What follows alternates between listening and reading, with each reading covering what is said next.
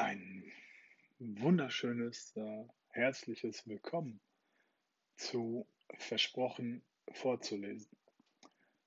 Ich muss das nach 17 Folgen editieren und hier ein Intro mal vorsetzen, weil ich bin halt kein Profi und keine Ahnung, warum mir das nie aufgefallen ist, aber vielleicht sollte man doch beim ersten Mal, beim Startpunkt dieses ähm, Podcasts oder wie auch immer man das nennen sollte, ähm, einfach mal den Titel erwähnen. Und deswegen äh, editiere ich das jetzt und es kommt einfach mal vorweg und gleich geht es aber mit dem los, wie es einfach vorab schon äh, veröffentlicht worden ist. Und deswegen, ja, einfach nochmal versprochen vorzulesen. Ähm, eine Geschichte, die sich ein bisschen durchzieht, die schon ein bisschen älter ist, aber auch nach wie vor völlig aktuell ist. Und äh, ja, viel Spaß damit. Willkommen. Ich mache jetzt hier kein großes Intro und keine große Quatscherei, sondern äh, es geht gleich einfach los. Und äh, ich werde das hier sukzessive einfach ein bisschen vervollständigen. Und vielleicht gibt es ja auch ein paar Rückmeldungen dazu, ähm, was vielleicht äh, ja noch sein kann oder was vielleicht noch gerne gehört werden möchte. Gesammeltes. Gesammeltes Gesungenes, Gehörtes, Gelesenes. Ja, ich fange an mit äh, einer Passage aus Mach's gut und danke für den Fisch ähm, von Douglas Adams aus der Reihe Per Anhalter durch die Galaxis. Ein grandioses Buch, äh, leider mittlerweile nicht mehr ganz so aktuell, aber ein grandioses Buch. Viel Spaß. Na, Sie seien fast herausfordernd an. Was ist also verkehrt an meinen Füßen? fragte sie. Arthur begriff immer noch nicht. Er setzte sich auf den Boden, dann hockte er sich auf die Hände und Knie, um ihre Füße sozusagen in situ zu betrachten, in ihrer normalen Umgebung. Und als er näher hinsah, fiel ihm etwas Merkwürdiges auf. Er legte den Kopf ganz dicht an die Erde und guckte. Eine lange Stille trat ein. Er setzte sich schwerfällig auf. Ja, sagte er, Jetzt sehe ich, was an deinen Füßen nicht stimmt. Sie berühren nicht den Boden. Und? Und was denkst du? Arthur blickte rasch zu ihr auf und sah, wie tiefe Sorge ihre Augen plötzlich verdunkelte. Sie biss sich auf die Lippen und zitterte. Was machst? stammelte sie. Wirst du? Sie schüttelte ihr Haar nach vorn über die Augen, die sich mit dunklen, ängstlichen Tränen füllten. Er stand schnell auf, legte die Arme um sie und gab ihr einen Kuss. Vielleicht kannst du auch, was ich kann, sagte er und spazierte geradewegs aus ihrer Haustür im ersten Stock. Die Platte gelangte zu dem tollen Titel. Zum Glück herrschte in der Gasse ein starker Aufwind, denn Arthur hatte so etwas schon eine Weile nicht mehr gemacht. Wenigstens nicht mit Absicht. Und mit Absicht ist genau die Art und Weise, in der man es nicht tun soll. Er sauste mit Karacho abwärts fing sich an der Türschwelle beinahe eine ekelhafte Schramme am Kiefer ein und purzelte durch die Luft. Plötzlich so verdutzt darüber, was für eine wahnsinnige Dummheit er gemacht hatte, dass er die Sache mit dem Aufprall am Boden vollkommen vergaß und es auch nicht tat. Ein hübscher Trick, dachte er im Stillen, wenn man ihn kann. Der Erdboden hing drohend über seinem Kopf. Er versuchte nicht über den Erdboden nachzudenken, darüber, was für ein ungeheuer riesiges Ding er ist und wie weh er ihm tun würde, wenn er beschlösse, nicht mehr dort zu hängen und plötzlich auf ihn fiele. Stattdessen versuchte er, was Nettes über Lemuren zu denken, was genau das Richtige war, weil er sich in dem Augenblick nicht mehr genau erinnern konnte, was eine Lemure war.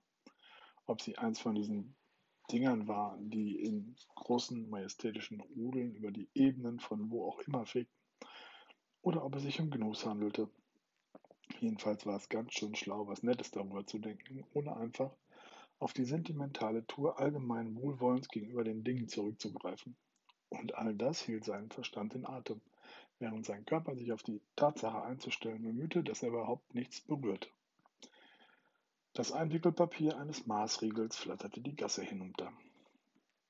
Nach einem scheinbaren Moment des Zweifelns und der Unentschlossenheit erlaubte es schließlich dem Wind, es flatternd zwischen Arthur und dem Erdboden in der Schwebe zu halten. Arthur. Der Erdboden hing immer noch drohend über seinem Kopf. Und er dachte, es wäre wahrscheinlich an der Zeit, etwas daran zu ändern. Wie zum Beispiel ein Stück von ihm wegzusinken. Und genau das tat er. Langsam, sehr, sehr langsam. Während er langsam, sehr, sehr langsam fiel, machte er seine Augen zu. Vorsichtig, um nicht gegen irgendetwas zu stoßen. Das Gefühl seiner geschlossenen Augen durchrand seinen Körper. Als es in seinen Füßen angekommen war und sein ganzer Körper auf die Tatsache aufmerksam gemacht war, dass seine Augen nun geschlossen seien und er dadurch nicht in Panik geraten war, tritt Arthur seinen Körper langsam, sehr, sehr langsam in die eine Richtung und seinen Verstand in die andere. Das sollte den Erdboden aus der Welt schaffen. Er spürte jetzt die reine Luft über sich, die recht munter um ihn herum schwebte, ohne sich von seiner Anwesenheit stören zu lassen und langsam, sehr, sehr langsam, wie aus einem tiefen und weit zurückliegenden Schlaf erwachend, öffnete er die Augen. Er war natürlich schon früher geflogen, war viele Male auf Cricket geflogen, bis ihm das ganze Vogelgeschwätz auf die Nerven gegangen war. Aber diesmal war es anders. Hier war er auf seinem eigenen Planeten und hing in aller Ruhe und ohne viel Gewese, von einem leichten Zittern abgesehen, das auf eine ganze Reihe von Dingen zurückzuführen war, in der Luft. Drei oder vier Meter unter ihm war der harte Asphalt. Und ein paar Meter weiter rechts sah man die gelben Straßenlichter der Upper Street. Zum Glück war es in der kleinen Gasse dunkel, weil die Laterne, die sie eigentlich die Nacht durch beleuchten sollte, auf eine sehr sinnreiche Zeitschaltung eingestellt war, eingestellt war. Was hieß, dass sie kurz vor Mittag anging und wieder ausging, wenn der Abend sich zu neigen begann. Arthur war deshalb in einer Hülle aus schwarzer Finsternis sicher verborgen. Langsam, sehr, sehr langsam hob er seinen Kopf zu Fenchurch, die in schweigender, atemloser Verwunderung dastand und sich als Silhouette gegen ihre obere Eingangstür abhob. Ihr Gesicht war nur Zentimeter von seinem entfernt. Ich wollte dich gerade fragen, sagte sie mit langsam zitternder Stimme, was du da tust. Aber dann merkte ich, dass ich ja sehen kann, was du tust. Du fliegst. Darum kam es mir, fuhr sie nach kleinen, einer kleinen erstaunten Pause fort, wie eine ziemlich dumme Frage vor. Arthur fragte, kennst du es auch? Nein. Möchtest du es versuchen? Sie biss sich auf die Lippe und schüttelte den Kopf, nicht so sehr um Nein zu sagen, sondern schlicht vor vollkommener Verwirrung. Sie zitterte wie ein Blatt. Es ist ganz leicht, drängte Arthur, wenn du nicht weißt, wie es geht. Das ist das Wichtigste daran. Sei bloß nicht sicher, wie man es macht. Um es nochmal zu wiederholen. Es ist ganz leicht, wenn du nicht weißt, wie es geht. Das ist das Wichtigste daran. Sei bloß nicht sicher, wie man es macht. Nur um zu zeigen, wie leicht es sei, schwebte er die Gasse hinunter, stürzte recht dramatisch nach oben und kam wieder zu ihr zurückgeschaukelt, wie ein Geldschein auf einem Windhauch. Frag mich, wie ich das gemacht habe. Ähm, wie hast du das gemacht? Keine Ahnung. Nicht den geringsten Schimmer. Sie zuckte verwirrt die Schultern. Und wie soll ich? Arthur schaukelte ein bisschen tiefer, streckte die Hand aus. Versuch doch mal, sagte er. Auf meine Hand zu steigen, bloß mit einem Fuß. Was? Versuch's. Ängstlich, zögernd, beinahe so, sagte sie sich, als wenn sie versuche, jemandem auf die Hand zu steigen, der vor ihr mitten in der Luft schwebte, stieg sie auf seine Hand. Jetzt der andere. Was? Verlagere dein Gewicht nach vorn. Ich kann nicht. Versuch's. So? Ja, so. Ängstlich, zögernd, beinahe so, sagte sie sich, als wenn sie hörte auf, sich zu sagen, wie das sei, was sie da tat, weil sie ein Gefühl hatte, das sie nicht zur Kenntnis nehmen wollte. Sie richtete die Augen sehr, sehr fest auf die Regenrinne am Dach des baufälligen Lagerschuppens gegenüber, die sie schon seit Wochen störte, weil sie sichtlich drauf und dran war, herunterzufallen. Und sie fragte sich, ob jemand daran was tun werde oder ob sie irgendjemandem irgendetwas sagen müsse und dachte einen Augenblick nicht über die Tatsache nach, dass sie auf den Händen von jemandem stand, der auf absolut gar nichts stand. Jetzt, sagte Arthur, nimm das Gewicht von deinem linken Fuß. Sie überlegte, dass der Lagerschuppen der Teppichfirma gehöre, die ihr Büro um die Ecke hatte, und nahm ihr Gewicht von ihrem linken Fuß. Da könnte sie doch einfach mal vorbeigehen und wegen der Dachrinne mit ihnen reden. Jetzt nimm das Gewicht von deinem rechten Fuß. Ich kann nicht. Versuch's. Sie hatte die Dachrinne aus diesem Winkel noch nie gesehen und es schien ihr jetzt, als könnte der Dreck und das Gemülle da oben ebenso gut ein Vogelnest sein. Wenn sie sich nur ein bisschen nach vorn beugte und das Gewicht von ihrem rechten Fuß nehme, könnte sie es wahrscheinlich noch deutlicher sehen. Arthur sah mit Schrecken, dass unten in der Gasse jemand versuchte, ihr Fahrrad zu stehlen. Er hatte vor allen Dingen keine Lust, sich in diesem Moment auf einen Streit einzulassen und hoffte nur, der Kerl täte es in aller Ruhe und gucke nicht nach oben.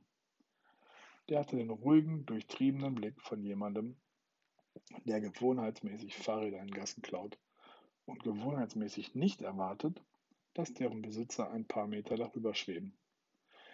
Er war aufgrund dieser beiden Gewohnheiten vollkommen ruhig und ging mit Zielstrebigkeit und Konzentration ans Werk. Und als er entdeckte, dass das Rad unbestreitbar mit einer Kette aus Wolframstahl an einen in Beton gebetteten Eisenstab festgeschlossen war, verbog er in aller Ruhe beide Räder und trollte sich. Arthur stieß den lange angehaltenen Atem aus. Guck mal, was für eine hübsche Eierschalensscherbe ich für dich gefunden habe, sagte ihm Fenchurch ins Ohr. Arthur Dent gestattete sich, während sie aufwärts schwebten, einen verabscheuungswürdigen Augenblick lang zu denken, dass er doch sehr hoffe, seine Freunde, die ihn immer für liebenswert oder fade oder in neuerer Zeit für merkwürdig, aber fade gehalten hatten, amüsierten sich nach Kräften in dem Pub. Doch war das für eine Zeit lang das letzte Mal, dass er an sie dachte. Die schwebten aufwärts, wobei sie langsam umeinander trudelten wie Ahornsamen, die im Herbst von den Ahornbäumen fallen, nur dass es in die andere Richtung ging. Und während sie aufwärts schwebten, sangen ihre Seelen angesichts der ekstatischen Erkenntnis, dass alles, was sie taten, entweder vollkommen und absolut und total unmöglich sei, oder dass die Physik jede Menge nachzuholen habe. Die Physik schüttelte ihr Haupt und konzentrierte sich mit dem Blick in die andere Richtung. Darauf, dass die Autos weiterhin die Houston Road entlang und in Richtung West während Überführung fuhren, dass die Straßenlaternen leuchteten und dass, wenn jemand auf der Baker Street einen Cheeseburger fallen ließ, er auf den Boden klatschte. Unter ihnen schrumpften jäh die Perlenketten der Lichter Londons. London musste Arthur sich immer wieder ins Gedächtnis rufen, nicht die seltsamen bunten Felder Crickets an den weit entfernten Rändern der Galaxis, deren leuchtende Tupfen den sich öffnenden Himmel über ihnen überzogen, sondern Londons und wiegten sich im Wegen und kreisten in Kreisen. Probier mal einen Sturzflug, rief Herr Fenchurch zu. Was? Ihre Stimme hörte sich seltsam klar, doch entfernt an, in der unermesslichen leeren Luft. Sie hörte sich hauchig und schwach vor lauter Zweifeln an. All das, klar, schwach, fern, hauchig, alles gleichzeitig. Wir fliegen, sagte sie. Ein Kinderspiel, rief Arthur. Denk nicht darüber nach. Probier einen Sturzflug. Einen Stu? Ihre Hand griff nach seiner und einen Augenblick später griff auch ihr Gewicht nach ihr. Und zu seiner Verwirrung fiel sie weiter und trudelte unter ihm dahin, während sie sich verzweifelt an gar nichts krallte. Die Physik warf einen schnellen Blick auf Arthur und verschreckt, erstarrt, stürzte auch er. Elend vom schwindeligen Fallen, während alles an ihm schrie, bis auf seine Stimme. Sie stürzten ab, weil das hier London war und man hier sowas wirklich nicht machen durfte. Er konnte sie nicht packen, weil das hier London war und keine Millionen Meilen von hier. 756, um genau zu sein, in Pisa hatte Galilei klar bewiesen, dass zwei fallende Körper mit genau derselben Beschleunigung fallen, ohne Rücksicht auf ihr jeweiliges Gewicht. Sie fielen. Arthur wurde schwindelig und elend klar, während er fiel, dass, wenn er am Himmel herumhinge und alles glaubte, was die Italiener über Physik zu sagen hätten, wo sie doch noch nicht mal einen simplen Turm in der Senkrechten halten konnten, sie wirklich in Todesgefahr schwebten und fiel tatsächlich verdammt nochmal eine ganze Ecke schneller als Fenchurch. Er packte sie von oben, tastete nach einem festen Halt an ihren Schultern und fand ihn. Gut, sie fielen nun gemeinsam, was ja alles in allem ganz entzückend und romantisch war, aber das Grundproblem nicht löste, das darin bestand, dass sie fielen. Und der Erdboden wartete nicht ab, ob Arthur noch irgendwelche clevere Tricks im Ärmel hatte sondern kam ihnen entgegengesaust wie ein D-Zug.